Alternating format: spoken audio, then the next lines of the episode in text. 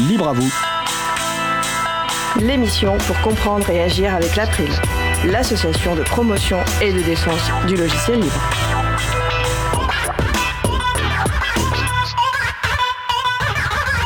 Bonjour à toutes, bonjour à tous dans Libre à vous. C'est le moment que vous avez choisi pour vous offrir 1h30 d'informations et d'échanges sur les libertés informatiques et également de la musique libre. Le système de gestion de base de données Postgres, ce sera le sujet principal de l'émission du jour. Avec également au programme en début d'émission la chronique d'Antanac sur logiciel libre et décroissance, et également la chronique de Vincent Calam en fin d'émission sur le Lotech Magazine. Soyez les bienvenus pour cette nouvelle édition de Libre à vous, l'émission qui vous raconte les libertés informatiques, proposée par l'April, l'association de promotion et de défense du logiciel libre. Je suis Frédéric Couchet, le délégué général de l'April. Le site web de l'émission, c'est libreavou.org. Vous pouvez y trouver une page consacrée à l'émission du jour avec tous les liens et références utiles et également les moyens de nous contacter. N'hésitez pas à nous faire des retours ou nous poser toutes questions. Nous sommes mardi 14 mars 2023, nous diffusons en direct, mais vous écoutez peut-être une rediffusion ou un podcast. À la l'émission du jour, Thierry Olville. Bonjour Thierry. Bonjour à tous. Nous vous souhaitons une excellente écoute. Cause commune, la voix des possibles, 93.1 FM et en DAB+, en Ile-de-France. Partout dans le monde sur causecommune.fm et sur l'appli Cause Commune. Pour participer à notre conversation, causecommune.fm, bouton de chat, salon libre à vous. Que libérer d'autre que du logiciel? C'est la chronique d'Antanac. Isabelle Carrère et d'autres personnes actives de l'association Antanac se proposent de partager des situations très concrètes et ou des pensées mises en acte et en pratique au sein du collectif. Le reconditionnement, la baisse des déchets, l'entraide sur les logiciels libres, l'appropriation du numérique par toutes et tous. Le thème du jour, logiciel libre et décroissance avec une invitée, aujourd'hui Nathalie, donc je vous passe la parole. Ouais, merci Fred. Bonjour à tout le monde. Euh, oui, je suis vraiment contente qu'aujourd'hui euh, une autre personne d'Antanac soit non seulement avec moi, mais plutôt même va prendre toute la place là. Et moi, je vais me taire pour une fois pendant cette chronique, puisque Nathalie, euh, je sais pas quand est-ce que tu es arrivée à Antanac, Nathalie? 2017 2016. 2016, oui, voilà. Donc, on avait juste un an. Donc, voilà, c'est génial. Bah, écoute, super. bienvenue à toi. Et je te laisse la parole. Merci bonjour à tout le monde. Donc je vais vous lire un petit texte. Libriste et décroissante. Le libre est-il décroissant? C'est grâce à la fin de Windows XP que je me suis lancé à la découverte du monde du libre en 2014. Abandonner la logique de domination de Microsoft ou l'univers fermé d'Apple me convenait politiquement. À ce moment-là, j'étais décroissante, sortie du surconsumérisme et du culte du neuf. Il était donc hors des questions pour moi de devoir changer de PC pour pouvoir répondre aux exigences techniques et commerciales de Microsoft. J'allais désormais utiliser des outils élaborés en toute transparence par des communautés des développeuses développeurs, des logiciels et systèmes d'exploitation au code source accessible et obligatoirement assorti de la licence GPL ou 4 libertés, de les utiliser, étudier, modifier et redistribuer gratuitement ou non. Tous ces outils mis à disposition des particuliers sans obligation de payer m'ont ouvert des horizons de découverte sans fin. Ceci m'a permis de m'émanciper du modèle rigide, onéreux et verrouillé imposé par Microsoft et Apple. Les ressources logicielles ne sont pas, elles, alourdies par des programmes parasites de surveillance et de restriction d'accès, mais centrées sur l'essentiel, leur fonctionnement, je, pouvais donc faire tourner un système GNU Linux stable, sans bug et sans virus, avec tous ces logiciels légers et efficaces sur mon PC vieillissant, au lieu d'ajouter une machine à la masse déjà considérable de nos déchets informatiques. En 2016, j'ai rejoint Antanac. Mmh. Est-ce que je vous présente encore l'association Donc, association libriste qui récupère, revalorise, donne des ordinateurs après y avoir installé un système d'exploitation libre. En participant à toutes ces activités, j'ai pu m'approprier des savoirs sur le libre et l'informatique, puis les transmettre à mon tour. C'est en configurant le navigateur Mozilla Firefox, autre logiciel libre, sur les ordinateurs à l'association Antanac que j'ai commencé à approfondir mes connaissances sur la surveillance et la collecte de données dont nous faisons l'objet à chaque connexion Internet. La communauté Mozilla fournit des logiciels pour lutter contre ces intrusions, mais aussi une documentation abondante sur Internet et le pistage. J'ai beaucoup appris grâce au partage de ressources et de connaissances et aux dispositifs d'entraide mis en place par les communautés de développeuses, développeurs et d'usagers et d'usagères expérimentés. Combien de fois suis-je allé consulter des forums et autres tutoriels ou articles en ligne? J'ai pu rencontrer des associations libristes à des install parties ou à des événements variés. J'y ai même participé avec Antanac. Ces valeurs et pratiques essentielles dans le monde du libre me sont familières. Il y a environ 15 ans, j'ai contribué à l'écriture d'un texte en ligne avec des militants, écologistes grâce à un wiki, un logiciel libre très simple et pratique à utiliser, permettant le travail collectif à distance. Le partage de la connaissance et les échanges sont centraux dans le monde écolo-libertaire, décroissant ou des personnes et collectifs soucieux de préserver notre planète, échange, savoir et réflexion dans des domaines très variés. Ce sont des pratiques essentielles et précieuses dans le mouvement de la décroissance qui ne se contentent pas de réfléchir à comment décroître, mais placent la coopération, les liens et la convivialité au centre de son projet politique. Parallèlement à mes passionnantes lectures sur le pistage numérique, je consultais régulièrement la presse informatique. C'est un dossier consacré aux dangers des GAFAM qui m'a donné envie de me documenter davantage. Ces entreprises ont la puissance comparable à celle de pays, possèdent la majorité de nos données et de nombreuses infrastructures et services numériques qui les permettent de se rendre incontournables, voire autonomes. Elles se trouvent donc en position de force pour orienter les législations des États. Ces multinationales promeuvent un modèle de société autoritaire où la vie privée est abolie, la surveillance généralisée et les humains exploités. Google Alphabet investit massivement dans les NBIC, nanotechnologie, biotechnologie, technologie de l'information, sciences cognitives. Ces dirigeants entendent mener un projet transhumaniste en vue de refaçonner le monde et l'humain. En 2012, ils ont engagé Ray Kurzweil, scientifique et théoricien du mouvement transhumaniste, que Google finance. Ce sont ces mêmes multinationales qui ont pillé les logiciels libres pour en tirer de gros bénéfices. Le monde du libre se situe à l'intérieur d'un Internet majoritairement exploité et géré par les entreprises et institution d'un système capitaliste de plus en plus agressif sous la domination des femmes. Il se trouve même prisonnier, je dirais. Actuellement, l'arrivée de la 5G dédiée aux objets connectés et aux véhicules autonomes représente un vrai butin de données pour ces multinationales. Cela pourra-t-il durer, sachant que si les consommateurs et consommatrices se soucient peu d'éthique ou de logiciels libres, ils sont tout de même sensibles à la sauvegarde de leur vie privée et au scandale diminuant la confiance dans les GAFAM. Les entreprises, elles, commencent à s'inquiéter du devenir de leurs données. Tout cela se joue sur fond de crise écologique, dans une dynamique de croissance et d'extractivisme, comme si les ressources planétaires étaient limitées, illimitées, pardon, et le réchauffement climatique inexistant. Cela ne pouvait pas durer. Cela ne pourra pas durer. Il faudra décroître. Il y a des solutions pour cela. Les logiciels libres en font partie. Pourtant, le monde n'est pas en soi décroissant car il est associé au numérique et à son développement comme la fondation Linux à la 5G, il est aussi majoritairement présent dans la gestion des serveurs. Il contient malgré tout de précieux ingrédients pour faire décroître le numérique.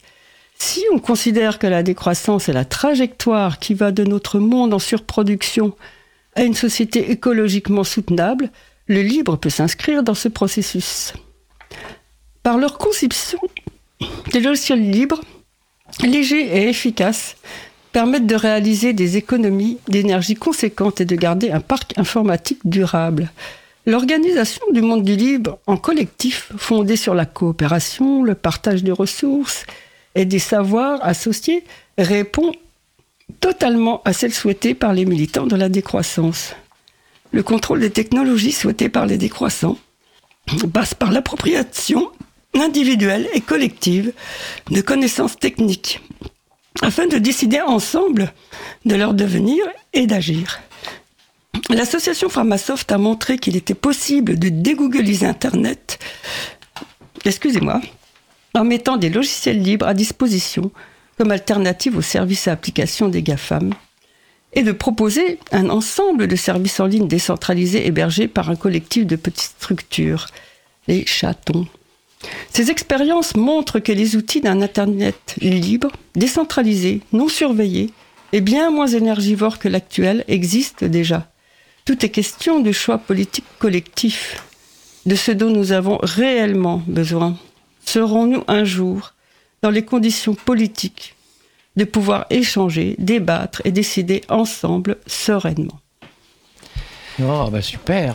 Merci d'avoir réussi à faire tenir tout ça dans quasi 10 minutes. Hein. On n'est pas trop. Euh, vraiment, c'est pas mal. À la fois une ta, propre expérience euh, d'arriver sur le sur le livre, ce que tu fais avec nous en Tanac, plus d'autres perspectives euh, politiques intéressantes à débattre. Tout un tout un programme. Merci Nathalie. C'était le but de lier le quotidien, l'expérience à à des réflexions plus, plus globales. Merci. Merci, ben, merci Nathalie, merci euh, Isabelle. J'ai juste précisé que le site des chatons avec un S dont tu as parlé, ben c'est chaton avec un S.org, hein, c'est le collectif des hébergeurs euh, euh, alternatifs, transparents, ouverts, neutres et solidaires sur lequel vous pouvez trouver plein de structures qui offrent des services type des blocs-notes, gestion de rendez-vous, etc. Et deuxième chose, tu as parlé beaucoup des, des, des GAFAM dont au tout début, ça tombe bien, la semaine prochaine, le sujet principal sera concerné, concernera le, un rapport de l'Observatoire des multinationales qui s'appelle GAFAM Nation sur le ah lobbying des GAFAM en France. super. Euh, donc les GAFAM, c'est fameuses entreprises euh, de l'Internet qui se gavent de nos données personnelles euh, en échange de services. Donc c'est le sujet principal de l'émission de la semaine prochaine. Ah. donc nous sommes raccords. Parfait. merci. Écoutez, merci. Donc c'était la chronique d'Antanac. Hein. Je rappelle que Antanac c'est antanac.com avec un K et que vous êtes nos voisines et voisins au 18 rue Bernard Dimet. Euh, nous nous sommes au 22 rue Bernard Dimet. Donc ben, au mois prochain Isabelle pour la prochaine chronique. Merci. Nous allons faire une pause musicale. Après la pause musicale, nous parlerons de Postgres, le système de gestion de base de données libre. En attendant, nous allons écouter une rappeuse américaine que j'adore, qui s'appelle Kelly Son titre c'est 2012. On se retrouve dans 3 minutes 30. Belle journée à l'écoute de Cause Commune, la voix des possibles. Cause Commune December 21st, 2012 means Do I think humanity will succeed? Do I think we will get swallowed by the sea? Let's trace it to hell and handbag is what we're facing. Breeding capitalism has us replacing one over need product Oversee the poor and the weak, lead the rich and ignorant feed. But there's another message being told. Not one of doom and gloom, but our collective power to behold. We must unify, or we might as well die. Stop thinking just about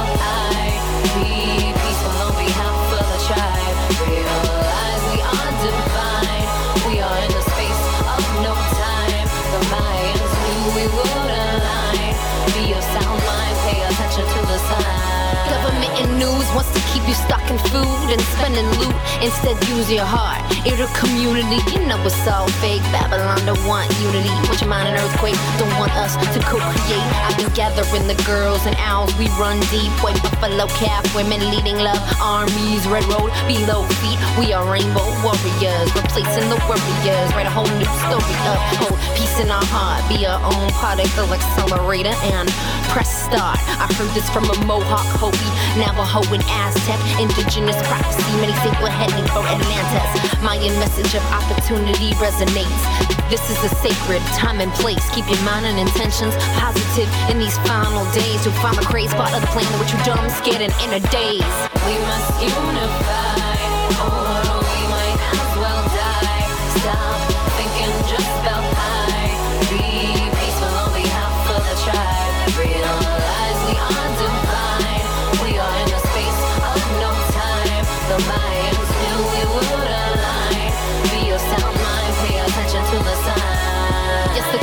is ending, but this means a shift in consciousness that is depending on our internal and collective ascending into unity that is unending. We may lose power in the final hour. What message are you sending? If you don't dig transcendence, then try these Ten Commandments. One, be grateful and fun, love all like never before. Two, forgive all in yourself, forget set, let's go. Three, let be, let live, honor, exchange, accept, give.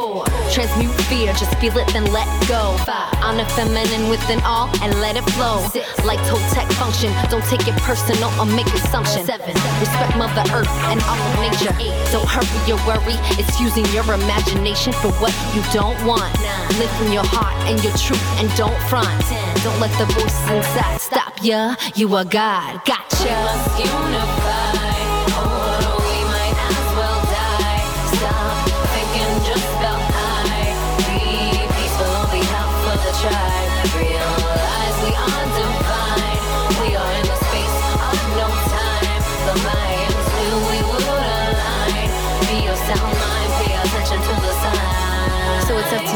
we have a tremendous opportunity to shift from the love of power to the power of love. I, for one, will be doing all I can to envision and create the rebirthing of a planet that works for all. Nous venons d'écouter 2012 par Kilimes, disponible sous licence libre Creative Commons Attribution CC BY sur le site libravou.org. Vous retrouverez le lien vers le, euh, la chanson, le titre, et puis euh, le lien vers l'artiste, euh, enfin vers, cet artiste, mais qui fait depuis plusieurs années plus de musique, et c'est un petit peu orienté vers d'autres activités, mais en tout cas voilà, c'est une des premières rappeuses américaines, en tout cas artiste américaine, d'avoir utilisé des licences Creative Commons totalement libres pour ses créations, de l'avoir revendiqué et avoir eu en plus un, un, un très gros succès, donc c'est Kilimes. Et ben, nous allons passer au sujet Retrouvez toutes les musiques diffusées au cours des émissions sur causecommune.fm et sur libreavoue.org. Libre à vous, libre à vous, libre à vous. L'émission de l'April sur les libertés informatiques. Chaque mardi de 15h30 à 17h sur Radio Cause Commune, puis en podcast. Nous allons donc poursuivre par notre sujet principal qui va porter sur le système de gestion de bases de données libres Postgres avec Laetitia Avro et Anthony Novosien. Alors n'hésitez pas à participer à notre conversation euh, sur le salon web dédié à l'émission, donc sur le site causecommune.fm, bouton de chat, salon euh, libre à vous, ou directement sur le site libreavou.org, où vous pouvez même nous appeler. Je sais que Thierry en régie rêve d'avoir un appel téléphonique. Le numéro c'est le 09 72 51 55 46. Je répète 09 72 51 55 46. Alors bonjour Laetitia. Bonjour. Bonjour Anthony. Bonjour. Alors avant d'aborder le, le, sujet principal, donc euh, système de gestion de base de données libre Postgres, euh, alors je précise tout de suite que le sujet ne va pas être ultra technique parce que je vois que sur le salon web quelqu'un dit c'est technique aujourd'hui euh, bah, pas pas que technique loin de là euh, comme vous savez c'est libre à vous donc on essaie de contenir les deux publics le public technique et le grand public qui va découvrir euh, ce que c'est que Postgres mais d'abord une première question bah, vous découvrir vous donc une petite question de présentation personnelle on va commencer par Laetitia Avro oui, ben je suis euh, Field CTO pour une entreprise américaine qui s'appelle EDB. Euh, field CTO, ça veut pas dire que je travaille dans les champs, je fais pas d'agriculture. Field, c'est plutôt pour le sens sur le terrain. Donc je suis bras droit technique des CTO. Alors CTO, c'est quoi? Euh, CTO, c'est DSI. Alors, direction des systèmes d'information. direction voilà. des systèmes d'information. Donc c'est vraiment euh, m'assurer que mes clients DSI aient compris les implications de leur choix, puisqu'un DSI fait toujours énormément de choix. Euh, et chaque choix, enfin, il n'y a rien qui est gratuit dans ce monde. Donc même le choix de ne rien changer a des implications. Donc je m'assure que euh, euh, ils et elles ont bien compris les implications et après ils font leur choix, on leur a mis conscience. D'accord. Et tu es également donc je, trésorière de Postgres Europe, cofondatrice de Postgres Women et contributrice reconnue du projet Postgres. Oui. Donc peut-être qu'on reparlera tout à l'heure notamment de, de Postgres Women que je ne connais pas et peut-être aussi de Postgres euh, Europe quand on parlera de la communauté. Donc c'est quelqu'un qui est très active en tout cas dans le projet aussi euh, Postgres. Oui. Et une dernière contribution que je fais, c'est je suis aussi euh, euh, enseignante à l'université Lyon 1 en master 2. D'accord. Il faut préciser, on, peut, on a le plaisir que tu, que tu sois venu spécialement pour l'émission euh, aujourd'hui, donc on a le plaisir de t'avoir en, studio. Euh, deuxième invité, euh, alors c'est aussi un grand plaisir parce que ça fait à peu près deux ans qu'on qu essaie d'organiser ça. C'est Anthony Novosien. Donc Anthony, une petite présentation. Oui, bonjour. Donc je m'appelle Anthony. Je viens d'un peu moins loin que Laetitia puisque je travaille à, à Paris. Euh, je suis secrétaire de l'association Postgres FR. Je suis euh, depuis septembre dernier membre du Code of Conduct, du comité du Code of Conduct de Postgres. Donc le code de conduite. Le code de conduite euh, du projet Postgres. Et je suis également expert Postgres à la Société Générale en précisant que tu interviens à titre personnel aujourd'hui. Tu n'interviens pas au nom de la Société Générale. Alors, euh, dans l'introduction, j'ai dit système de gestion de base de données libre Postgres. On va peut-être commencer par la première partie, euh, celle qui est sans doute euh, la moins connue des, gens. Système de gestion de base de données. C'est quoi un système de gestion de base de données? Qui veut commencer par essayer d'expliquer ça? Bon, Laetitia. Alors, aujourd'hui, on a énormément de données, mais c'est pas nouveau en fait. Ça date des années 70. Et quand on a commencé à avoir beaucoup de données, on s'est rendu compte qu'on aurait aimé pouvoir y accéder en même temps sans se poser la question de qui écrit, qui lit en même temps, etc. Ça, c'était pas possible de le résoudre avec le stockage, puisque quand on a un fichier, euh, on peut pas avoir deux personnes qui écrivent en même temps dessus. Donc, on a dû créer ce qu'on appelle des moteurs de base de données qui sont capables de justement servir ce qu'on appelle des accès concurrents aux données ce qui permet à des gens de pouvoir, il euh, y a quelqu'un qui écrit, mais il y a quelqu'un d'autre en même temps qui est en train de lire, et il y a quelqu'un d'autre qui attend euh, sa place pour pouvoir écrire aussi sur cette donnée, etc. Ça, c'est le pourquoi on a inventé ça dans les années 70.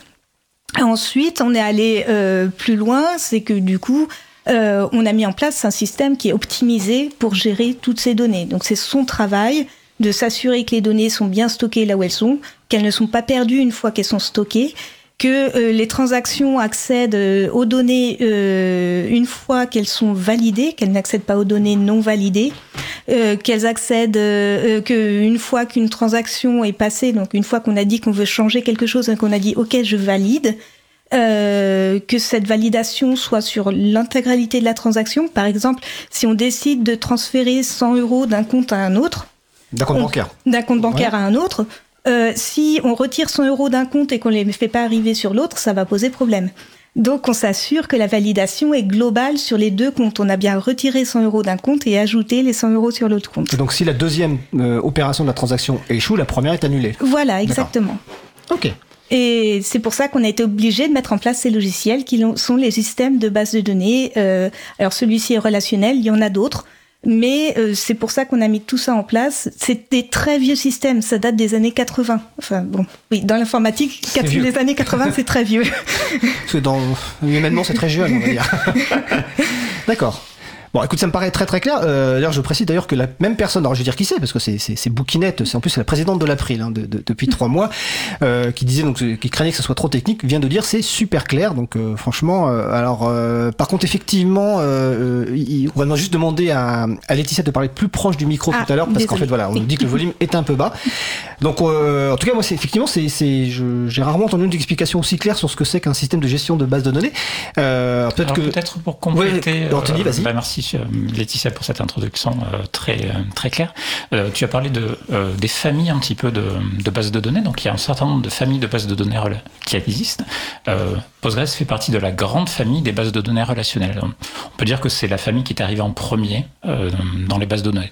Maintenant, il y a plusieurs autres systèmes qui sont présents, par exemple les bases de données graphes, les bases de données clés-valeurs, qui sont des, les bases de données documents qui sont arrivées un petit peu a posteriori pour gérer de, no- de nouveaux cas. L'idée de des bases de données relationnelles, c'est de gérer plutôt des données que l'on appelle structurées, qui ont un format à peu près défini, par exemple des numéros de compte, des euh, civilités, des noms, des, prénoms, tout ça, c'est des, données qui ont une structure. Et Postgres, c'est très bien gérer ce genre de données. D'accord. On va, expliquer par exemple que souvent des gestions de membres peuvent être euh, stockées dans des bases de données relationnelles. Euh, par exemple, à l'April, on a une base de données relationnelle qui est d'ailleurs basée sur Postgres et au-dessus il y a un applicatif. Euh, donc tu dis que c'est euh, Laetitia, j'allais te donner un autre prénom. Tu as parlé des années 80, euh, donc c'est assez ancien. Donc effectivement, c'est des, des choses que les gens ne, connaissent pas forcément. Donc il y a plusieurs bases de données qui existent. Il y a des bases de données privatrices dont on va reparler tout à l'heure sans doute avec avec Oracle ou autres. Mais dans le monde du logiciel libre, euh, si j'ai bien compris, Postgres est l'une des plus anciennes. Oui, la première note de design, c'est 1984. Alors 9 1904. J'étais assez étonné quand j'ai vu ça parce que je, je pensais que c'était beaucoup plus euh, récent, donc ça, ça, fait, ça fait quand même très longtemps. Donc peut-être un, un, un petit peu d'historique justement sur euh, comment est né Postgres, pourquoi c'est né en fait, euh, et comment ça s'est développé avant qu'on rentre un peu plus peut-être dans les détails d'aujourd'hui. Alors Laetitia, tu commences. Oui. Euh, en fait, ce qui est assez intéressant, c'est que le projet est né à l'université de Berkeley. Et l'université de Berkeley, au lieu d'avoir des laboratoires par euh, matière, par thème, a des laboratoires pluridisciplinaires. Ce qui fait que euh, Postgres a été créé au départ pour de la biologie, pour stocker des données biologiques. Euh, parce qu'ils avaient besoin d'une base de données, tout simplement. Et euh, du coup, ça a été créé avec une application directe au départ. Et euh, c'est pas n'importe qui qui l'a créé, c'est Michael Stonebraker. Et Michael Stonebraker est l'une des quatre personnes qui a obtenu le prix Turing, qui est l'équivalent du prix Nobel en informatique, pour ses apports aux masses de données. Ah oui, donc c'est quelqu'un qui rigole pas, quoi. Oui, voilà. Et il avait créé juste avant un, enfin, il avait créé avant un autre moteur de base de données qui s'appelait Ingress. Et euh, du coup, euh, il a appelé celui-ci Postgres pour Post-Ingress, après Ingress. D'accord. Et c'est de là que vient le nom Postgres. D'accord, donc ça c'est début des années 80. Donc il lance ça, cette personne lance ça tout seul, donc l'université de Berkeley aux États-Unis. Euh, non. Enfin, pas tout seul, non C'est un professeur, donc il s'entoure d'une cohorte d'étudiants très intelligents qui vont coder pour lui. Très Oui, impliqué. très impliqué, d'accord, ok. Donc ça c'est toutes les barrages. Donc c'est un projet finalement quelque part euh, universitaire qui, est au déma- qui, est- qui, est- qui- qui démarre comme ça. Euh, ça va être quoi le développement? Parce que là, euh, aujourd'hui, on va en parler tout à l'heure, Postgres est utilisé dans, dans plein de cas, dans, une petite, asso enfin, une petite association, dans une association comme l'April, mais notre base de données n'est pas très très grosse, mais on va en parler tout à l'heure dans des grandes entreprises qui l'utilisent. Hein. Toi, tu travailles à la Société Générale, mais on peut parler aussi de la SNCF et autres. Comment s'est développé ce projet euh, à partir de ce, effectivement de Berkeley? Comment c'est sorti de Berkeley en fait quelque part? Alors, euh, tu parlais du tout début de, Postgres. Donc, euh, il y avait Ingres euh, au début, en 80, en disant en 84. Euh, en 86, il y a un papier qui sort, le design de, Postgres. En 86, qui liste un certain nombre des, euh, disons, des griefs que les étudiants et l'équipe faisaient à, Ingres, pardon. Euh, et donc, on, on décidé d'une certaine manière de forquer, donc de prendre un nouveau de faire un, nouveau développement se basant sur euh, un petit peu sur sur Ingres. Donc, euh, il y a des développements qui restent dans le giron universitaire pendant un certain nombre d'années. Et en 95, euh, en fait, le projet devient, c'est là où le projet devient libre, euh, véritablement. Il est ouvert à contribution, il est ouvert et disponible, le code source devient libre et euh, disponible sur Internet. Et il choisit un nom un petit peu curieux, Postgres 95 euh, d'ailleurs. Et, et aussi l'autre chose intéressante, c'est que à l'époque il y avait très peu de licences libres, et du coup le projet Postgres a déployé sa propre licence. Alors c'est une licence PostgreSQL qui ressemble un peu aux licences bah, de, euh, de l'université américaine. Oui. euh, donc il y a une licence qu'on dit en fait on peut en faire un peu ce qu'on veut à partir du moment où simplement on, on conserve l'attribution des, euh, des des contributions de chacune et chacun, c'est ça? Euh, en fait, c'est encore plus libre que ça. Ah, c'est on peut faire tout ce qu'on veut du moment qu'on ne fait pas de procès à PostgreSQL. D'accord, ok. Euh, c'est- La licence tient en moins de 140 D'accord, caractères. ok. Oui, parce que tout à l'heure, dans la, dans la chronique d'avant, on a parlé d'une des lic- autres licences libres qui existe, qui est très connue, qui est la GNU General Public License, qui elle fait plusieurs pages, mais dans le contexte, dont, l'objectif est un petit peu euh, différent. Il y a très peu d'obligations en fait avec euh, cette licence-là. C'est effectivement faites euh, ce que vous en voulez. On dit qu'elle est assez proche de la licence MIT. Oui, c'est oui, ça, c'est c'est- à ça que je pensais, les licences MIT, euh, donc Massachusetts Institute of Technology, qui est des licences qu'on dit permissives, c'est-à-dire qu'on peut faire plein de choses. permissive. Hum. Sauf que voilà, il faut effectivement ne pas remettre en cause ce qui a été fait par les, par les personnes. Voilà. Euh, donc c'est à partir, de, à du moment où ça, devient libre que ça commence à sortir. Et est-ce que euh, il y a des réflexions euh, sur la, formalisation de, ou la structuration du projet? C'est-à-dire, est-ce que alors, je- excusez-moi, j'ai pas retenu le nom de la personne qui a lancé ça, mais vous Michael. Stonebraker. Alors, Soundbreaker, euh, est-ce que euh, il décide de conserver, je, je dirais, le, la- le leadership sur ce projet? Est-ce qu'il décide de créer une fondation? Com- Comment ça se passe? Quelles sont les discussions? Et, et aujourd'hui où ça en est en fait? Alors, je- bon, il est resté un certain temps pour moi dans, dans, dans le projet, mais c'est un- c'est c'est une personne qui a eu une- énormément d'idées euh, sur les bases de données. Euh, donc, ça a donné naissance à Postgres, mais ça a donné naissance à aussi à d'autres projets avec d'autres systèmes de gestion qu'il a mis, euh, mis en place. Donc, il a lancé énormément de start-up, euh, ce monsieur-là, à un moment donné. D'accord. Et euh, je sais pas à quel moment il s'est retiré du projet. euh, Moi, je dirais qu'à partir du moment où il y a eu le- la formation du PGDG, donc le Postgres Development Group, et j'aurais Hum, bien ouais. daté ça en 1995, Hum. euh, Je le code est devenu euh, la propriété de tout le monde, en fait. D'accord. Donc lui, il a, il a pas lancé, parce que tu, Anthony, tu venais de dire qu'il avait lancé des startups dans d'autres domaines, donc il a Oui. pas choisi de lancer une startup avec un système privateur basé sur Postgres, il a plutôt dit je le libère et les gens en feront ce qu'ils veulent, c'est ça? Les personnes en feront ce Pour moi, au début, en fait, il y avait une soci- il, a, il a monté une société qui a fait du support sur Postgres. D'accord. dont J'ai oublié le nom. Ok, Euh, voilà, qui a eu sa petite vie. euh, D'accord, et voilà. Euh, d'accord. Et aujourd'hui, en Alors fait, aujourd'hui, ça fonctionne comment en fait? Euh, je voulais juste rajouter Vas-y. qu'aujourd'hui, Michael Stonebraker est euh, membre du, du, de la direction de IDB, de la société dans laquelle je travaille. Ah d'accord, ok. Donc- Donc tu, tu- tu as déjà vu- tu as déjà eu le plaisir de le rencontrer? Bah non, parce qu'il y, a eu Cav- il y a eu Covid. Ah oui, d'accord. Ok. Ok, bon bah, j'espère que tu auras ce, ce plaisir-là après. euh. Donc avant qu'on parle un peu technique sur les, les forces euh, et, et peut-être les faiblesses de, de, de Postgres, euh, on va finir sur cet aspect libre. Euh, Aujourd'hui, en fait, euh, comment géré le projet euh, Enfin, même si on va en parler un petit peu. Non, on en parlera un petit peu peut-être après le projet dans la deuxième partie. En fait, je regarde mon, mon, sé- mon séquencier et je me dis que je suis un peu en avance. On va, on parler du projet un petit peu après. Euh, là, on va parler un peu, pas trop forcément technique euh, parce que c'est pas le but. Euh, mais aujourd'hui, on peut se poser la question euh, pour, quel type de projet euh, on peut utiliser ce type de base de données relationnelles Postgres? Est-ce que c'est des petits projets, des gros projets?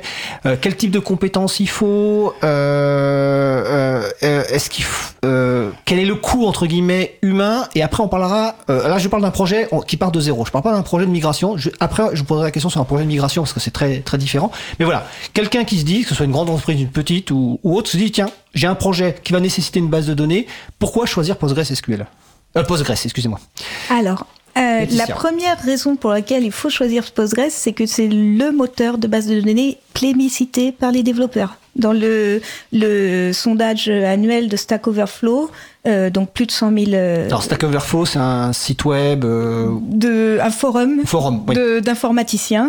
Et dans, ils font un sondage annuel, plus de 100 000 personnes répondent. Et euh, ça fait plusieurs années que Postgres était le préféré. Et cette année encore, c'est le système préféré des développeurs. Je sais pas vous, mais moi, quand quelqu'un veut travailler avec un outil, je lui dis bah oui. oui. Alors pourquoi justement c'est le système préféré alors? Il euh, y a, euh, j'ai un, copain qui dit on peut être sûr euh, de quasiment rien sauf du fisc et de Postgres. D'accord, ok, donc c'est quoi? C'est la fiabilité et la capacité peut-être à gérer tous les types de projets? Euh, alors moi j'aurais tendance à dire qu'il Postgres peut tout faire. Ouais. Euh, à partir du moment où on a on a intégré les fonctionnements de Postgres et que le code est développé pour fonctionner avec Postgres. Euh, D'accord, donc c'est une écriture spécifique de code pour que ça bah, soit optimisé, c'est ça? Optimisé pour les systèmes relationnels. Déjà, parce que si on fait quelque chose en n'imaginant pas qu'on va avoir un système relationnel, ça va pas bien marcher. Donc autant utiliser une base de données d'un autre type à ce moment-là. Oui, voilà. Et euh, euh, après, souvent quand j'interviens, moi j'interviens toujours quand ça marche pas, parce que quand ça marche, les gens m'appellent pas. Euh, souvent, quand ça marche pas, c'est le code. C'est pas Postgres, c'est pas la base. C'est très souvent un problème de code. La vision du, des requêtes n'est pas ensembliste, c'est-à-dire que pas quoi? Ensembliste. C'est-à-dire que euh, donc Postgres utilise le SQL, qui est un langage normalisé euh, de requêtage de bases de données. Il y en a d'autres, mais il a une vision ensembliste des choses. Il est basé sur la théorie des groupes de Galois, etc. Et c'est euh, et c'est basé aussi, même si ça s'en est un peu éloigné ces derniers temps, de l'algèbre relationnelle. Donc il y a des grosses bases mathématiques derrière. Euh, et si on n'a pas acquis ces fondamentaux, par exemple, si on décide de mettre à, jour 1000 lignes et qu'au lieu de mettre à jour 1000 lignes, on, fait, on met à jour une ligne par une ligne, ça va être beaucoup plus lent que si on met à jour 1000 lignes. Ouais, donc il y, a, des, oui, y a des compétences à avoir pour l'utiliser pleinement et pas faire d'erreur. Voilà. Et je vois une question sur le salon web, donc je vais la relayer parce que tu as parlé de requêtage, donc euh, quelqu'un demande ce qu'est le requêtage. En fait, c'est de requêtage. Donc, est-ce que tu peux préciser ce que c'est que le requêtage? Alors, le requêtage, c'est demander au moteur de, rapporter une donnée.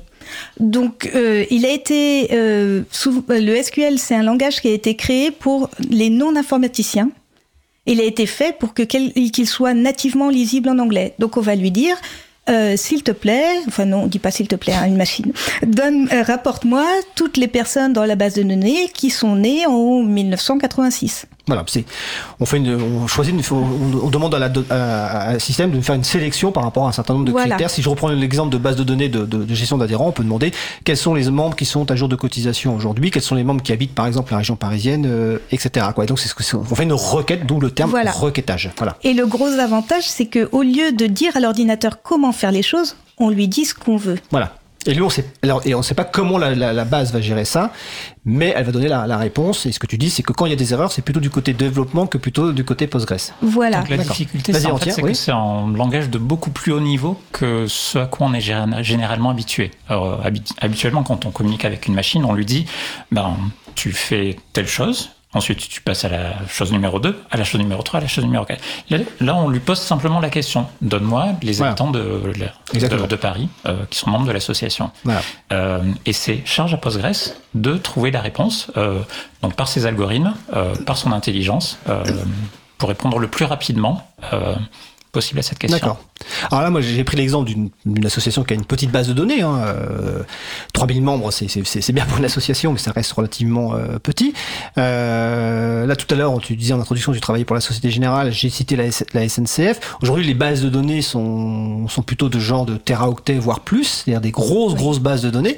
Euh, est-ce que, est que PostgreSQL est capable de gérer ce genre de cas et voire même, est-ce que PostgreSQL serait spécialisé dans ce genre de, de ce qu'on appelle les, les grosses bases de données Alors, Euh, c'est une question euh, où j'ai on- pas la réponse. Hein. On est d'accord que quelqu'un qui a une petite base de données, elle marchera partout sur n'importe quel système, même si c'est pas fait pour. Parce qu'il n'y aura jamais de problème avec peu de, peu de volume.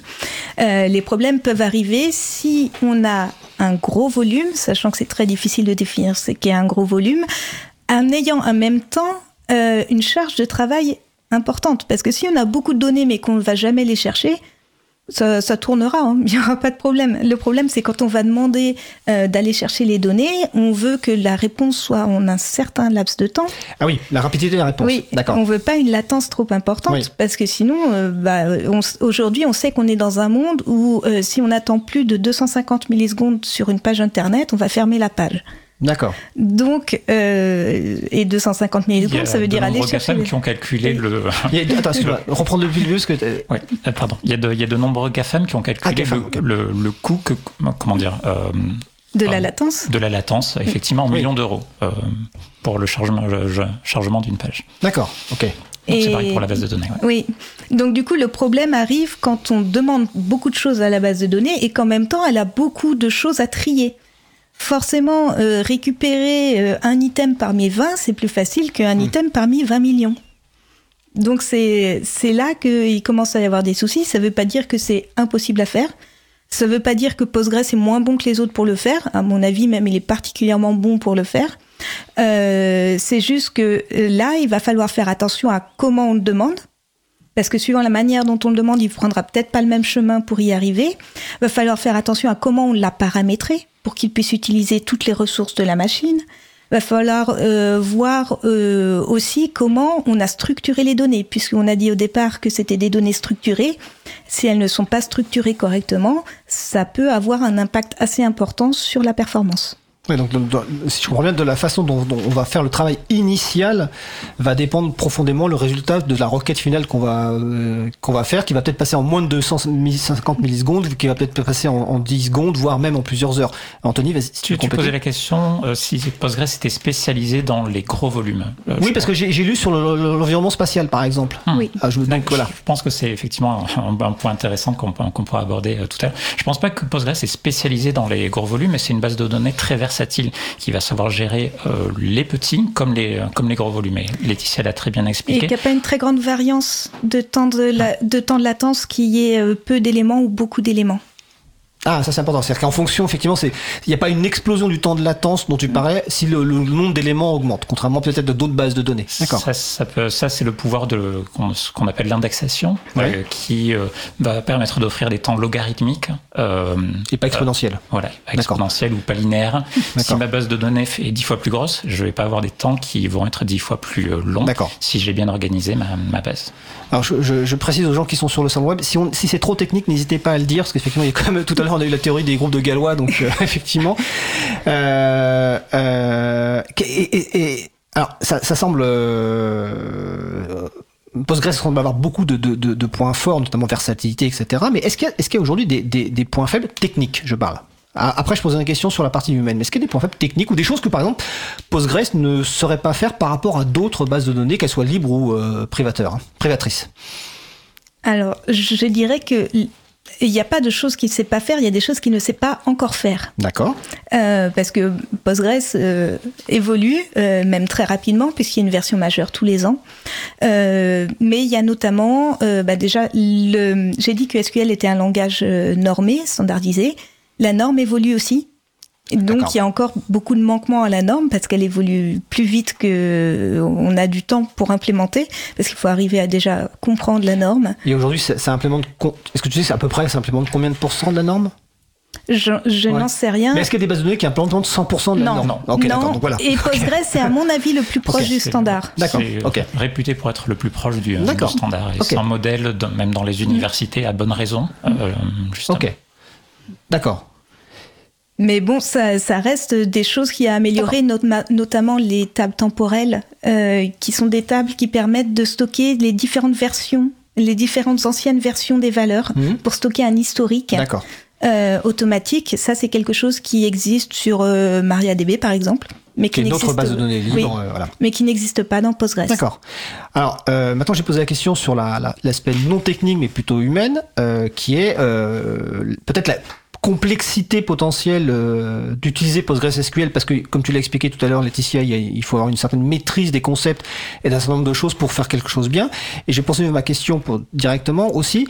Est-ce que euh, dans les formations actuelles des jeunes euh, ingés est-ce qu'il y a des formations à PostgreSQL à Postgres putain, alors je dis PostgreSQL parce que ça s'écrit SQL à la fin. On- Postgres. On peut dire les deux. voilà, pour dire les deux. Est-ce qu'il y a de la formation sur les jeunes ingés? Donc, est-ce que les jeunes ingés qui arrivent sur le marché du travail, en tout cas les personnes qui ont été formées, est-ce qu'elles ont reçu une formation sur ces, à la fois sur les concepts de la base de données et puis sur la base de données elle-même Alors, je peux dire que quand moi j'ai fait, j'étais en, en école d'ingénieur, j'ai plutôt appris à utiliser en tant que développeur la base de données. Donc à faire des requêtes euh, pour poser les questions à la, à la base de données. Ça, j'en ai fait sur plusieurs systèmes de gestion de, de bases de données.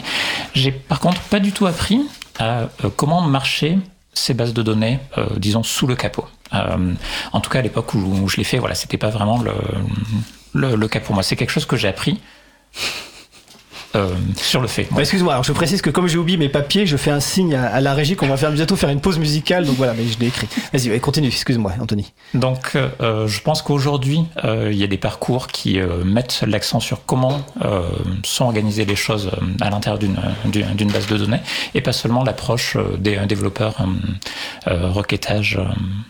Alors, je vais, je vais nuancer un peu ce propos. Justement, j'enseigne à l'université Lyon 1 pour faire ma part parce que je me suis rendu compte qu'il y avait énormément de formations en informatique où il y avait zéro connaissance en base de données ou près de zéro. C'est-à-dire, c'était des gens qui apprenaient encore le langage SQL d'avant 1992. Donc, euh, pour avoir une vision, euh, pour les informaticiens qui veulent avoir euh, quelque chose de très visuel sur ce qu'est 1992 en informatique, c'est euh, Windows 3.1. Euh, donc euh, c'est vraiment quelque chose d'extrêmement ancien. Le langage a énormément évolué depuis. Euh, et pareil, moi, ce que j'ai appris en école d'ingénieur, j'ai eu la chance d'être à Lyon où il y a plusieurs laboratoires de bases de données, donc j'avais des, des enseignants chercheurs en base de données. Donc j'ai fait pas mal de modélisation. J'ai eu des cours sur le langage, des cours aussi d'algèbre relationnelle, donc toute la théorie mathématique qui est sous le SQL, mais je n'ai pas eu la partie euh, compréhension du fonctionnement interne d'un moteur de base de données. D'accord. Alors, euh, on va faire une pause musicale. Je vous avais prévenu, ça passe vite le temps. Hein. C'est. Euh, Excuse-moi Thierry, j'ai oublié mes papiers, donc euh, on est obligé de. Oh bah en plus ça démarre tout seul, super. Euh, nous allons écouter Woman's Thoughts par euh, Cyber SDF. On se retrouve dans environ 3 minutes. Belle journée à l'écoute de Cause Commune, la voix des possibles. Cause commune 93.1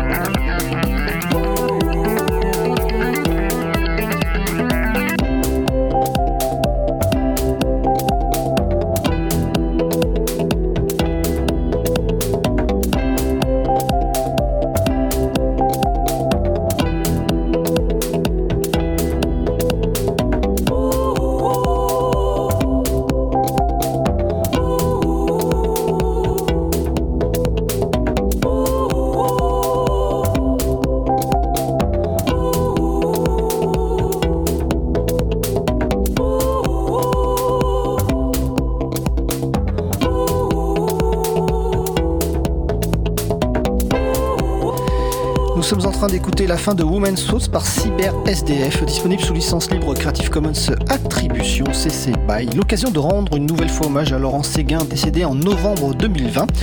Laurent était une figure incontournable du logiciel libre et également un artiste sous le pseudo de Cyber SDF. Retrouvez toutes les musiques diffusées au cours des émissions sur causecommune.fm et sur libreavoue.org. Libre à vous, libre à vous, libre à vous. L'émission de l'April sur les libertés informatiques. Chaque mardi de 15h30 à 17h sur Radio Cause Commune, puis en podcast. Nous allons poursuivre notre euh, discussion sur le sujet principal hein, qui parle toujours du système de gestion de base de données libres Postgres avec Laetitia Avro et Anthony Novosien. Euh, juste avant la pause, on parlait un petit peu de technique au niveau de, de, de Postgres et là, on va finir cette partie-là avec euh, alors, une première question sur euh, la qualité de code parce que tu me disais, euh, Laetitia, en, en aparté pendant la pause musicale, que tu avais euh, jamais vu un code aussi propre. Alors qu'est-ce Oui. que ça implique? Enfin, qu'est-ce que ça Quelle est la conséquence? La conséquence, euh, bah, c'est que euh, il y a peu de bugs. Quand même, c'est pas un logiciel qui est extrêmement buggé, Postgres. Euh, ça veut dire aussi que quand on rajoute un patch, euh, c'est euh, assez rapidement stable. Euh, et ça veut dire aussi que oui, le, le moteur est stable en lui-même. D'accord. Et puis, euh, c'est aussi, euh, en tant que développeuse, euh, super agréable de travailler avec. De, de pouvoir rajouter du code dessus parce que c'est magnifique. D'accord. Peut-être une petite contrepartie Oui. à ça, c'est que comme le standard est vraiment très haut, euh, ça peut donner l'impression que la marche est assez haute pour le Et je pensais justement à ça, contributeur, ouais. euh, effectivement, euh, qui souhaiterait rajouter un patch sur le, sur le projet. ouais. D'accord. Bon, on parlera tout à l'heure de la, la partie contribution, parce que Laetitia voulait en parler un petit peu. On va juste finir sur la partie Postgres en tant, que- en tant que telle, pour revenir sur la, une de mes questions initiales, sur le type d'entreprise qui utilise aujourd'hui Postgres, et notamment des grandes entreprises. Donc, tu me disais en aparté, Laetitia, aussi que à peu près toutes les grandes entreprises utilisent du Postgres, et vous citiez des noms. Donc, est-ce qu'on pourrait euh, faire un peu de citation de noms de grandes entreprises qui utilisent, ou de grandes structures publiques, hein, bien sûr. Anthony? Euh, oui, donc, euh, pour, information, je fais partie d'un groupe de travail à l'intérieur de la- l'association PostgreSFR, qui s'appelle le groupe de travail interentreprise, qui regroupe un certain nombre d'entreprises de plus ou moins grande, taille, qui sont toutes utilisatrices de, Postgres. Euh, on trouve euh, des banques, euh, Société Générale, BNP, on trouve euh, l'IGN, on trouve euh, l'Agir Carco, euh, EDF, il y a beaucoup de grands noms. euh, et globalement, la question à se poser maintenant, c'est qui n'utilise pas Postgres euh, plutôt d'une. Et, d'une et il faut voir aussi qu'en France, depuis 2005, euh, Postgres, dans tout ce qui est public, est la base de données par défaut. C'est-à-dire que dans tous les ministères, il y a du Postgres. Alors c'est parce qu'elle aussi, c'est parce qu'elle est référencée dans le socle interministériel du logiciel libre Ou- Oui. Aussi. D'accord. Ok. Je peux en parler justement puisque oui. j'ai j'ai fait partie de, j'ai été contributeur au socle interministériel du euh, logiciel libre à l'époque où je travaillais pour le ministère des Affaires étrangères. D'accord. Euh, donc avec un groupe de travail interministériel qui s'appelle MinProd, euh, qui euh, pousse en avant euh, certaines souches lo- logicielles pour la production. Euh, donc Postgres est le référent depuis de très nombreuses années dans le dans le SIN. D'accord. Alors pour finir sur cette partie Postgres, une question un peu euh, enfin, classique, je dirais, dans les bases de données, parce que quand on parle de système de gestion de bases de données, euh, il y a un nom qui arrive assez rapidement, hein, c'est Oracle.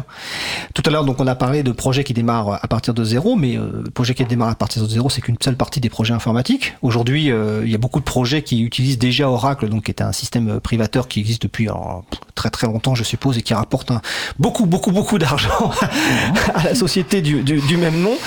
Euh, alors, quid de la, de, de, de- du projet de migration à la fois technique, d'un point de vue technique, et puis aussi d'un point de vue humain, parce que j'imagine bien que les, euh, les responsables d'administration, enfin, les personnes qui administrent des bases de données Oracle, euh, est-ce qu'elles ont forcément envie de réapprendre autre chose, de migrer ça à autre chose? Donc voilà, est-ce que, quels sont les enjeux techniques et humains d'une migration d'une base de données Oracle vers une base de données Postgres? Euh, Anthony, pour commencer?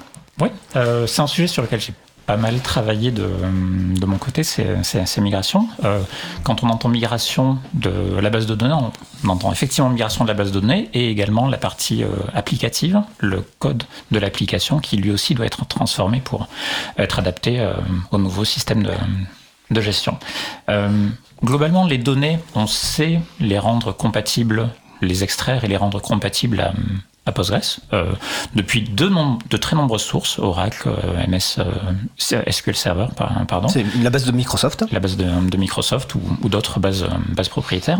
Euh, la difficulté euh, est plus dans l'intelligence qui a été mise dans le code SQL, où là c'est en général un travail bien plus compliqué qui va demander des réécritures humaines très souvent. Il y, a, il, y a, il y a des automates qui existent, mais ils seront toujours, toujours imparfaits et donc euh, il y a besoin de l'intelligence humaine euh, et de la compréhension des besoins du métier pour euh, adapter au nouveau système. D'accord, donc mais c'est faisable quand même. C'est faisable. D'accord. Laetitia? Alors, un des produits de mon entreprise, c'est un, c'est pas un fork de Postgres, enfin si, c'est un fork de Postgres avec une, une couche de compatibilité Oracle ce qui permet de réduire la réécriture du code, parce que dans les bases orales, pour des raisons de performance, on a fait énormément de procédures stockées, c'est-à-dire des bouts de code qui tournent côté base de données. Mmh. Pour, euh, parce que c'était plus performant que de le faire tourner euh, sur le serveur applicatif tous ces bouts de code en fait ne sont pas compatibles Postgres parce que c'est dans un langage que Postgres ne comprend pas. Donc il faut réécrire tout ça. Et c'est pour ça qu'on a mis en place euh, cette couche de compatibilité. Ça facilite la migration, ça fait pas le café non plus. il faut, faut quand même travailler. Faut, et puis la compatibilité ne sera jamais 100%. Euh, par contre, on a un moteur qui permet de déterminer un pourcentage de compatibilité du, de l'application existante avec euh, euh, notre version. Ensuite, euh, pour ce qui est de la formation des humains, euh, généralement, ça se passe très très bien. Parce que à part deux trois différentes différences qui sont un peu structurelles, Postgres fonctionne d'une manière assez comparable à Oracle. C'est-à-dire qu'ils ont les mêmes problèmes, ils ont parfois été résolus de manière différente, mais euh, euh, globalement, euh, ça fonctionne. Enfin, c'est les mêmes problèmes, c'est la même manière de stocker les choses, et, etc. Donc, euh, normalement, pour euh, quelqu'un qui était DBA Oracle, passer DBA Postgres, c'est assez facile. Et qui est motivé, quelqu'un de, de, oui, de, motivé. Bien sûr. On ne peut pas apprendre quelque chose à quelqu'un qui n'a pas envie d'apprendre. Tout à fait. Alors, DBA, c'est euh, Database Administrator, donc c'est oui. une personne qui administre une, une, base de données. Je peux rajouter quelque chose bien, bien sûr. Euh, DBA, c'est un travail de l'ombre. Souvent, on est oublié, alors que c'est un travail qui est assez ingrat, puisque si on fait bien son travail, personne n'a besoin de nous. Enfin, personne ne sait qu'ils ont besoin de nous. Voilà. Euh, donc, du coup, le premier vendredi de juillet, c'est le DBA Day, où on encourage les gens à aller dire merci au DBA pour qu'au moins une fois dans l'année, ils le fassent. D'accord. Il y, a le, il y, a le même jour pour les admin 6 aussi, les gens qui administrent les, ouais. les, les, serveurs, parce qu'effectivement, quand ça fonctionne, on ne sait pas qu'ils sont là, mais en fait, voilà. Euh, alors, on va passer au, au, point suivant. Alors, on va le raccourcir, parce que je ne veux pas qu'on qu oublie les points d'après. Euh, là, on a parlé, bon, ce qu'est ce, ce qu Postgres. On va revenir donc un peu rapidement sur bah, le fonctionnement peut-être de la fondation et de la contribution. Donc, déjà, première question, on va rappeler comment aujourd'hui euh, est gérée l'évolution du code de Postgres. Est-ce que c'est une entreprise, une fondation ou autre? Donc, Alors, il n'y a pas d'entreprise, il n'y a pas de fondation. Il n'y a rien. Ah, ça fonctionne comment alors C'est-à-dire que n'importe qui peut envoyer un mail en disant voilà, j'ai écrit un patch. Et n'importe qui peut dire non, je suis pas d'accord pour telle et telle raison. Ou euh, ok, mais je trouve qu'il faudrait l'améliorer sur ce point-là ou ce point-là. Ou ok, euh, mais je trouvais que c'était imparfait, donc je l'ai réécrit et rajouté telle chose, etc. Ben, alors d'accord, mais comment la tout à l'heure tu parlais de version stable de, oui. de, de Postgres. Comment se définit enfin alors, qui définit décide entre guillemets de la version stable tant que personne euh, alors il faut qu'il y ait euh, des gens qui disent qu'ils sont d'accord euh, et tant qu'il y a quelqu'un qui n'est pas d'accord de toute façon ça ne passera pas. Il faut un consensus euh, mais le plus gros problème quand on écrit un patch, c'est d'avoir des gens qui réagissent sur ce patch en fait. Qui relisent le patch oui. pour voir voilà. s'il est cohérent quoi. Et pour ça, on a euh, cinq fois par an une période d'un mois qui s'appelle Commit Fest. Euh, donc on peut y accéder sur commitfest.postgresql.org. On a mis la référence aussi sur ouais. bravo.org. Ouais. Et en fait là, euh, n'importe qui peut dire ok ce patch je le relis et à la fin dire son avis sur le patch.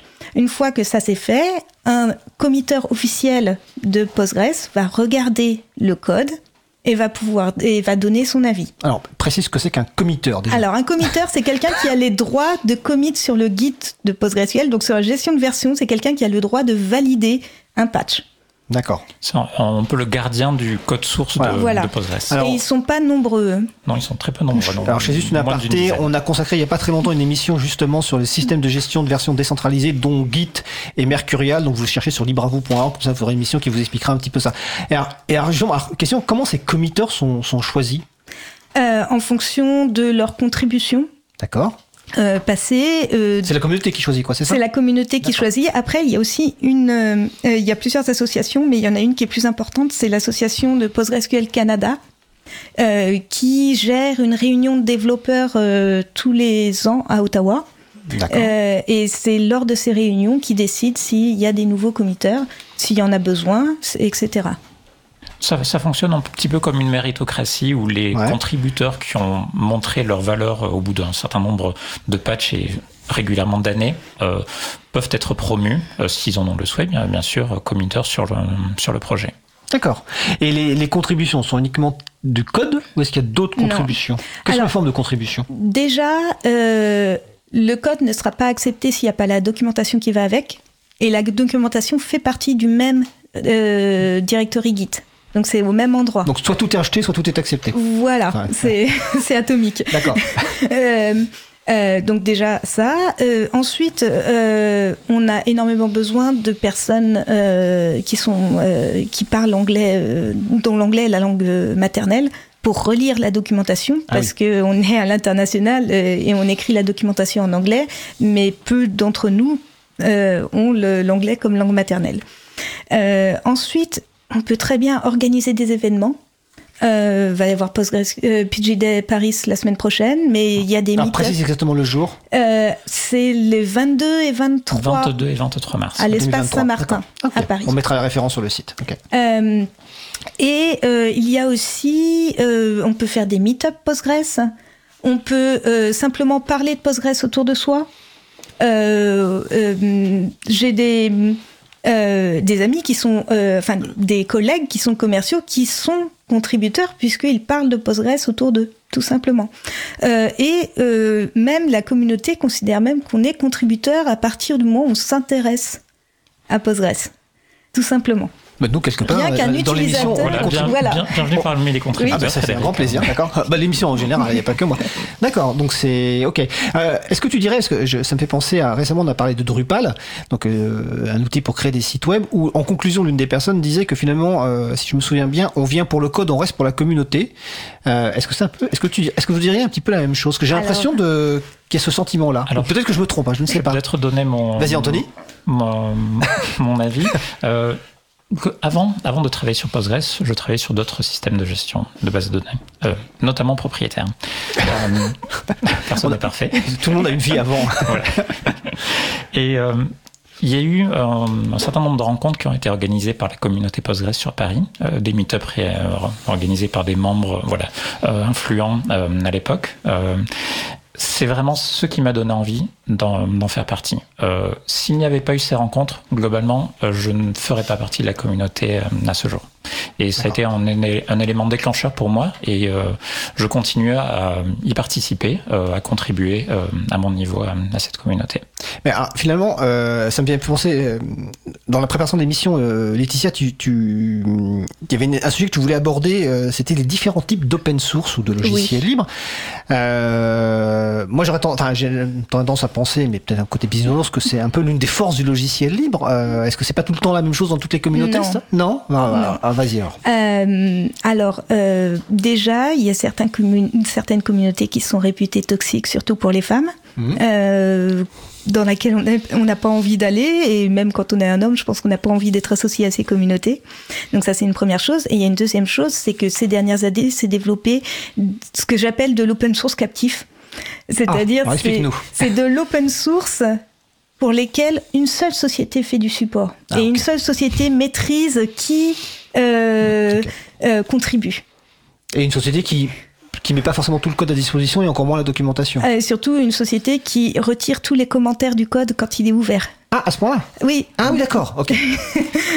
donc c'est quand même des... des- Alors c'est open source dans le sens où on peut lire le code, mais il n'y a pas de commentaires et on ne peut pas contribuer. D'accord, c'est dans ce sens-là que tu l'entendais. Avec des différences très importantes entre les deux versions, la version communautaire, open source, et la version entreprise, euh, facturée à prix d'or, euh, Alors, pour être avec plus- de nombreuses fonctionnalités. Alors pour être plus. plus clair dans ce modèle que tu décris, dans la version communautaire, il y a beaucoup, il y a, il y a plein de choses, mais en fait, si on va, on va vraiment l'utiliser, il faut forcément passer à la version entreprise parce que les trucs intéressants sont dans la version entreprise. Et voilà. puis de toute façon, si on veut du support, on est obligé de passer par cette entreprise. Et une fois que les commerciaux ont mis le pied dans la porte, ils vont réussir à vendre la version, euh, la version. euh, La chose source. très intéressante avec Postgres, c'est que, à ma connaissance, il y a quasiment pas de système de gestion de base de données qui n'est pas contrôlé par une entreprise. Oui, je pense que Postgres c'est est le seul.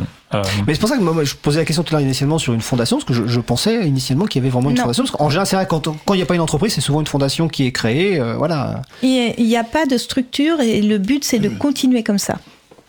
Pour rester libre. En tout cas, c'est assez impressionnant de se dire qu'un projet avec autant de personnes arrive à rester comme ça. Parce que quand il y a peu de personnes, on peut se dire, bon, bah, c'est faisable, mais avec autant de personnes, euh, ok. Euh, alors, comme tu m'as fait un peu une transition sur le, le dernier sujet qu'on souhaitait aborder, mais avant ça, le dernier sujet, est-ce que vous souhaitez rajouter quelque chose sur la partie euh, fonctionnement du projet euh, Postgres? Non Bon. Ceci, vous après la, la phrase de conclusion si vous voulez. Euh, tu as parlé donc de, de notamment de, de projets qui sont euh, toxiques. Hein, Oui. euh, euh, et donc l'un des sujets que tu souhaitais aborder qui est, qui est important, donc c'est la place des, des femmes dans, dans le logiciel libre et plus, clé- plus clairement, euh, plus, plus clairement, plus largement la place, la question de la diversité, de l'inclusivité, ou même au-delà de la question du genre. Donc comme tu voulais aborder ce sujet, je te laisse déjà. euh, Oui, Commencer. alors euh, déjà la place de la femme dans le monde de l'informatique est pas énorme. Euh, il est aujourd'hui estimé à 25% en comptant euh, en comptant les non techniques. les non Ouais, techniques, ça. c'est-à-dire les, les commerciaux. Les Ouais. Euh, si on regarde la partie développeur-développeuse, on est de l'ordre de 15%. Si on retire le front, le développement front, qui est la partie visible, euh, et qu'on passe sur le bac, on est plus dans les 10%. Dans les bases de données, on est moins de 5%. Euh, je suis contributrice reconnue du projet PostgreSQL. On, nous sommes trois femmes sur 127 D'accord. dans le monde. Donc même pas 3%, quoi. Ouais. C'est euh, et je constate, euh, même si ça a progressé, mais dans les événements, les entreprises n'envoient pas les femmes. Euh, alors même quand elles ont des, des, des, des experts Postgres, elles les envoient pas. voilà. Et pour quelle Alors, raison? Il y a peut-être plusieurs raisons. Il y a peut-être simplement que euh, j'avais une, une copine qui était technique, elle pouvait pas se déplacer parce qu'elle a des chevaux et que les chevaux ça mange, donc il faut leur amener à manger tous les jours. Euh, c'est une raison parfaitement valable. Euh, mais après, euh, les statistiques sont très claires. Les managers proposent moins souvent aux femmes des déplacements qu'aux hommes. Après, euh, euh, moi j'adore les déplacements, donc ça- Bah, en- heureusement, parce que, parce que sinon on aurait du mal avec. Enfin, t'aurais pu à distance. Oui, mais- moi j'adore me déplacer déjà parce que ça me fait des vacances de la maison, j'ai pas à m'occuper des enfants donc c'est bien. Pardon, je suis désolée mon chéri. Euh, mais euh, c'est aussi que euh, aller à des conférences, c'est entretenir son réseau professionnel Ah, clairement, oui. et c'est permettre une progression professionnelle. Donc si on n'a pas ça, ça fait une sorte de cercle vicieux. Après, il y avait autre chose qu'on essaye de changer, c'est dans les événements communautaires, souvent, euh, les événements sociaux se font dans des bars avec beaucoup d'alcool. Ah, ah, c'est ce que j'allais dire, avec beaucoup d'alcool, voilà, oui. Bon, surtout de la bière, mais de l'alcool quand même. Et c'est pas un événement, euh, c'est pas un environnement super friendly pour les femmes. Euh, donc, euh, bah déjà, on essaye de créer des groupes en disant là, vous êtes safe, vous pouvez venir avec nous, il n'y a pas de problème, etc. Mais il faut qu'on arrive à changer ça aussi. Parce que là encore, euh, si elles apprennent pas à connaître, si elles vont pas aux événements sociaux, elles vont pas connaître la communauté. Si elles connaissent pas la communauté, elles vont pas contribuer et, ça, on retourne sur un cercle vicieux. Alors justement, de, de ce point de vue-là, comment se comporte la, communauté euh, Postgres? Tout à l'heure, euh, Anthony, je pense que tu réagiras là-dessus, tu as parlé de, que tu as rejoint le comité du code de conduite. Peut-être que tu peux en parler tout de suite d'ailleurs. euh. Oui. Euh, ça- donc le code de conduite a été mis en place il y a quelques années. Alors j'ai, c'est il y a C'était en ans. 2017, c'était pour Lisbonne. D'accord. Donc euh, ok.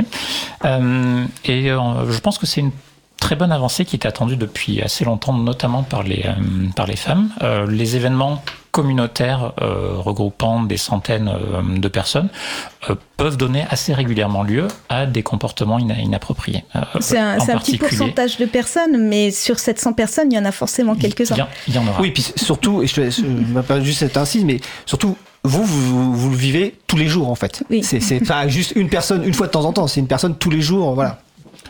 Donc, euh, qu'il a été mis en place, c'est une euh, très bonne chose. Et euh, les conférences qui se réclament être des conférences communautaires de la communauté Postgres sont s'engagent à respecter un, code de conduite, celui qui a été proposé. C'est quoi le principe C'est quoi le principe d'un code de conduite? C'est régir les interactions entre les individus et s'assurer qu'on a un milieu inclusif dans lequel tout le monde se sent en sécurité. Euh, je sais que Laetitia fait partie de ce comité. Du, oui, du premier comité. Du premier comité. Moi, je fais partie euh, depuis septembre dernier de ce comité et je pense que c'est un engagement euh, important envers euh, les, communautés. C'est un engagement qui retire beaucoup de naïveté aussi. Euh, moi, ça m'a pas, pas, mal rongé parce que sur la première semaine, dans quel sens la première semaine de création du comité du groupe de conduite, on a eu menace de mort. Ah, harcèlement sexuel, et puis il y avait un, une, troisième, un troisième problème qui a été signalé. Donc on a eu trois trucs majeurs sur la première semaine de création du comité du code de conduite. Mais qui venaient de gens du comité ou des gens extérieurs Non, non, gens extérieurs. Ah oui, ok. Mais c'était quand même, euh, c'était lourd. Enfin, des gens, on peut dire des hommes. Euh, oui, c'était que des hommes. C'est, c'est, oui, ok. Euh, si j'avais une question, enfin, euh, je surveille l'heure parce qu'il faut pas qu'on sur le code de conduite, euh, juste pour me, pour, enfin, c'est, en gros, c'est en deux parties. Il y a ce qui est acceptable et ce qui n'est pas acceptable surtout, et puis il y a le traitement des, euh, si quelque chose se passe mal, comment on peut agir, comment la personne peut agir avec peut-être des, des, gens qui sont référents, etc. C'est ça un code de conduite. Voilà, donc il y a, si, un, si un signalement, un, signa, un, signalement, un signalement est fait aux personnes qui font partie de, de ce comité, le, le, le comité se réunit pour discuter de la situation. Est-ce que c'est, euh, euh, est-ce qu'il est responsable, euh, est-ce qu'il est, comment dire, habilité, habilité à traiter cet incident? Il y a des incidents qui peut-être ne relèvent pas de de ses priorités. Ensuite, une décision est, est apportée, un règlement, enfin. et puis, il y, a, oui, il y a témoignage des deux parties, et hum. puis ensuite le comité de, de conduite propose une action à l'accord team du projet PostgreSQL et l'accord team prend la décision d'appliquer ou non euh, la décision. Et, précisons donc que le code de conduite, là on a parlé des questions de harcèlement sexuel ou autre, de questions de genre, ça concerne d'autres euh, choses. Hein. Les, menaces de mort, c'était sur un homme. Hein. Oui, enfin oui. Par un homme sur un homme. Hein. Euh, c'est vraiment tout comportement inadmissible. Et le comité de code de conduite de Postgres s'applique à toute interaction entre deux personnes de la, de la communauté que ce soit sur, les réseaux sociaux, sur les réseaux sociaux, euh, sur euh, dans les conférences, dans les conférences, dans un meet-up, euh, partout. Avec Donc ça c'est relativement, c'est récent si j'ai bien compris, la mise en place de... 2017. Ah, oui, d'accord, d'accord. Donc il y a un sorte, il y a quand même un certain recul. Euh, de, avec ce recul-là, est-ce que finalement il y a eu des incidents qui ont été, enfin des incidents, des signalements qui ont été traités euh, Est-ce que des choses Oui, chaque, année en fait, le, le, comité publie un rapport, euh, donc anonymisé et puis synthétisé, des incidents qui ont été rencontrés au sein de la communauté. D'accord. Donc qui est, disponible sur le site postgresql.org une fois, une fois, une fois par an. Ok. Bon, bah ça, ok. Alors, je surveille l'heure, euh, euh, vu que notre intervenant suivant est déjà arrivé. Euh, donc, avant la question, à moins que vous voulez rajouter un point sur cet aspect-là. non? Ok. donc, juste avant la question finale, est-ce que vous avez des annonces d'événements ou autres à faire? Donc, j'ai noté les, les, le Postgres, Day à Paris, donc les 22 et 23 mars, c'est ça. Donc on mettra les références sur le site de l'émission, bien sûr. Est-ce qu'il y a d'autres annonces ou d'autres Juste en lien avec cette, avec cette, annonce, on parlait de la place des femmes. Euh, cette rencontre-là, euh, la Postgres, le, PGDFR, le PGD Paris, pardon, est organisée entièrement par des femmes et le comité de sélection est également entièrement féminin. C'est une première dans euh, une eh ben, je dirais que c'est la première fois, moi en tout cas, c'est la première fois que j'entends parler d'une conférence tech organisée uniquement par des femmes sans que ce soit le sujet. Hum. Ah oui, je, oui, tout à fait. tout à fait. Et on va, je, précise que tu fais aussi partie de groupes, euh, de, structures qui regroupent des développeuses et autres, comme par exemple, ou peut-être que je me trompe, Duchesse. Duchesse, Duchesse oui, je fais partie de Duchesse France. Voilà, c'est aussi comme ça qu'on est rentré en, contact. Tu es, tu, es, tu es, la troisième ou quatrième personne qui, qui intervient euh, ici, euh, qui vient des, Duchesses. On mettra aussi les références évidemment. Euh, bah, la question finale traditionnelle en deux minutes chacune et chacun. On va commencer par Anthony.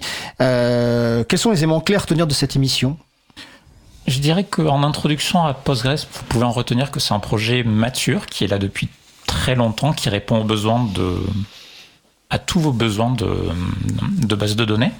Euh, si Euh, ne vous inventez pas des problèmes de scalabilité euh, que vous n'avez pas- l'échelle. de mise à l'échelle. Euh, eh ben, merci Frédéric. Euh, que vous n'avez pas encore et que vous ne rencontrez certainement jamais. Euh, il est beaucoup plus efficace de partir sur une- cette solution, euh, cette solution-là.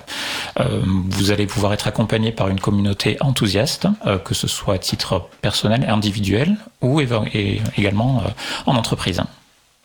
Très bien. Bah, Laetitia Avro. Alors moi, j'ai un message pour les débutants en Postgres et même les non techniques. Si vous voulez en savoir plus, il y a un magnifique roman qui a été écrit. Malheureusement, il n'a pas été traduit en français, donc il faudra le lire en anglais.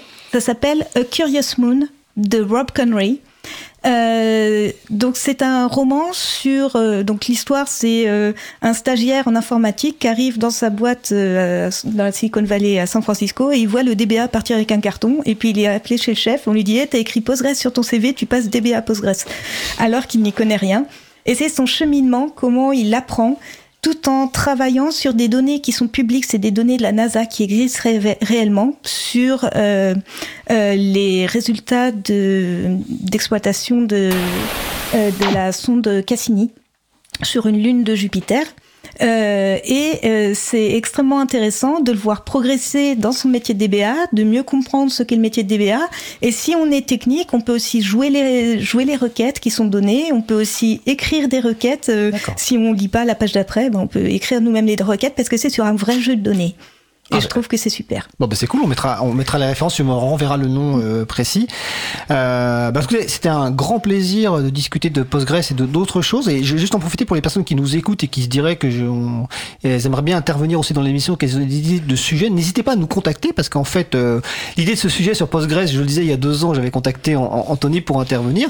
Et plus récemment, en fait, c'est Laetitia qui s'est proposé d'intervenir, en fait, suite à un échange avec la Duchesse, justement. Je disais, on, on cherche des intervenantes et Anthony, euh, Laetitia s'est proposée, donc euh, voilà, donc c'est un grand plaisir de vous avoir toutes les deux, et tous les deux. Et en fait, euh, voilà, si vous avez des sujets, si vous nous écoutez, envoyez-nous un courriel, un message, euh, et si ça nous intéresse, effectivement, on vous fera intervenir, voire même vous pourrez peut-être préparer un sujet principal si ça vous dit. C'est l'étape d'après, mais en tout cas, nous sommes largement preneurs. Donc, euh, je vous remercie. Donc, c'était Anthony Novotien hein, euh, Merci, qui frère. intervenait, et puis Laetitia Avro. Euh, voilà, donc euh, peut-être à bientôt pour une, une autre émission. On rentrera sur d'autres sujets autour de de Postgres. Euh, donc, euh, je vous souhaite une belle fin de journée. Alors, on va passer au. Oh non, on va faire une pause musicale. Je- en, fait, je crois qu'aujourd'hui, j'ai envie de titiller Thierry parce que je fais n'importe quoi sur les transitions. On va faire une pause musicale. Alors après la pause musicale, nous entendrons la chronique de Vincent Calam sur le Low Tech Magazine. En attendant, nous allons vous faire danser avec un de mes groupes préférés, c'est le Freak Fandango Orchestra. Leur titre s'appelle Let As Usual. On se retrouve dans environ 3 minutes 30. Belle journée à l'écoute de Cause Commune, la voix des possibles. Cause commune 93.1.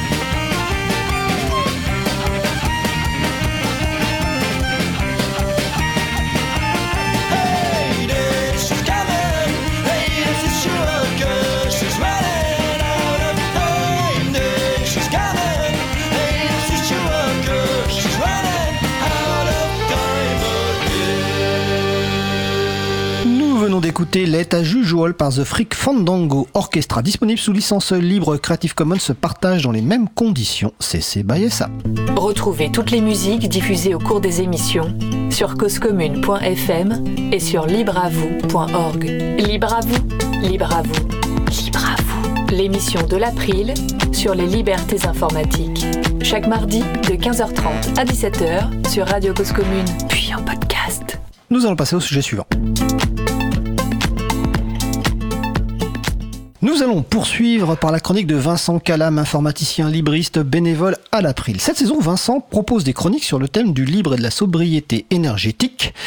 Euh, Tout à l'heure, on parlait de sobriété, euh, pas vraiment euh, sobriété justement précédemment dans les soirées libristes. Le chapitre aujourd'hui porte sur le site web Low-Tech Magazine. Vincent, c'est Oui. quoi ce site web? Alors oui, aujourd'hui je vais revenir à la question du low-tech, mais dans le concret cette fois, puisque je vous présenter ce, ce site web. Alors je remercie au passage Laurent Costi, qui est chroniqueur animateur sur cette antenne, qui m'a transmis le lien et partagé son enthousiasme pour ce site. Donc, il s'appelle Low-Tech Magazine et se trouve à l'adresse solar.lowtechmagazine, tout attaché, .com. Donc, vous trouverez évidemment la référence exacte sur le site de l'émission. Alors, je précise tout de suite que si la page d'accueil est en anglais, sa version française est complète dans une traduction de très bonne qualité. Ce site est principalement l'œuvre d'une personne, Chris de Decker, journaliste scientifique et technique indépendant qui est installé à Barcelone. Alors, ce détail a son importance, nous allons le voir par la suite. Alors que trouve-t-on sur ce site? Alors, tout d'abord, je vous signale que je vous ai donné l'adresse de la version du site qui commence par Solar. Il existe une version commençant par les 3 W classiques et qui est lui-même tout à fait classique, le site. La version Solar est beaucoup plus intéressante car il s'agit d'un serveur alimenté de manière autonome par des panneaux solaires. Comme l'indique le sous-titre de cette version, ce site fonctionne à l'énergie solaire se retrouve parfois hors ligne. Vous avez d'ailleurs tout en haut à droite des pages un petit pictogramme qui indique l'état de la batterie en fonction de l'ensoleillement. Bon, évidemment, hein, du coup, comme être à Barcelone pour l'ensoleillement, ça aide. Pour avoir une consommation minimale, le contenu doit être minimal. C'est en particulier le cas des images. Le site ne les bannit pas, mais en propose une version en basse définition. Bon, on va pas se cacher, hein, c'est moins lisible qu'une photo habituelle, mais c'est très intéressant d'un point de vue pédagogique.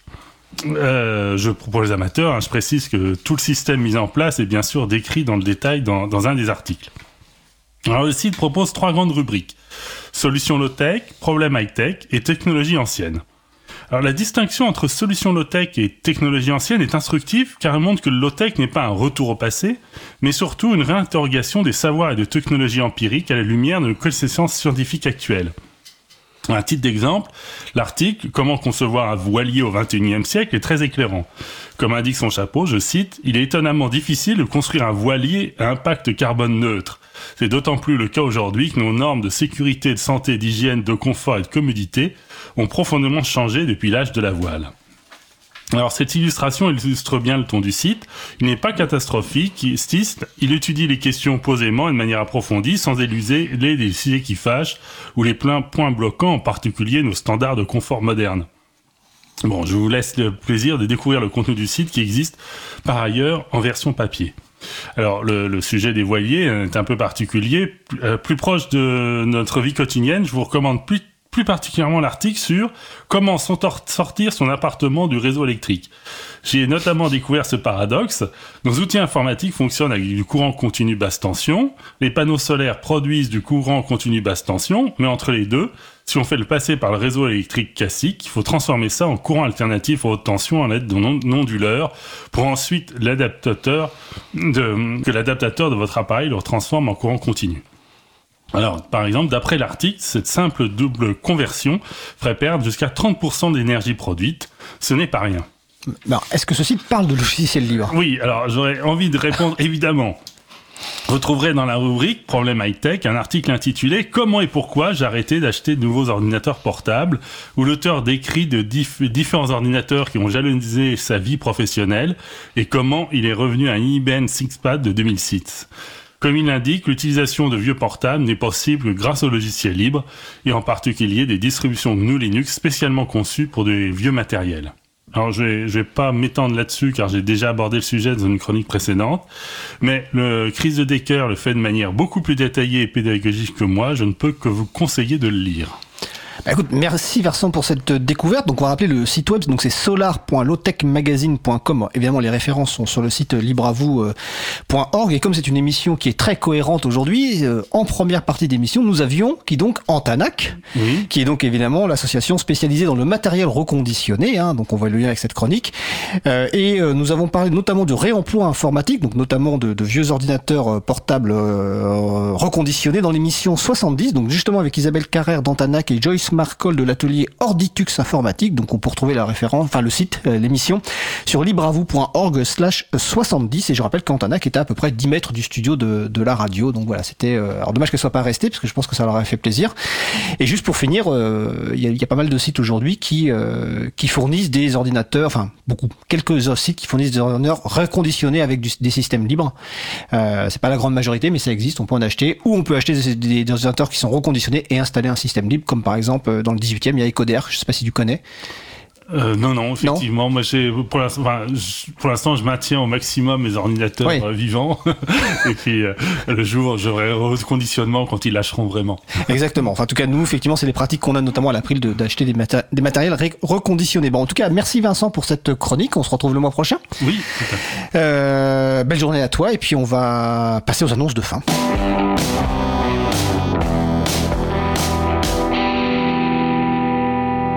Alors, dans les annonces de fin, il y en a un paquet. euh, je vous encourage à aller sur le site de l'agenda du libre, agendadulibre.org, pour trouver euh, toutes les références que je vais citer, et les détails pratiques.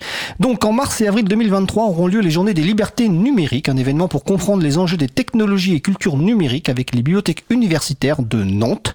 Notre expo libre, c'est-à-dire les huit panneaux qui présentent un petit peu le logiciel libre, y sera exposé du 1er au 31 mars. Euh, semaine de découverte de GNU Linux du lundi 20 mars au vendredi 24 mars 2023 à Gourdon en Occitanie. Euh, du côté de Paris, il y a une formation protéger ses pratiques numériques les 21 et 22 mars 2023.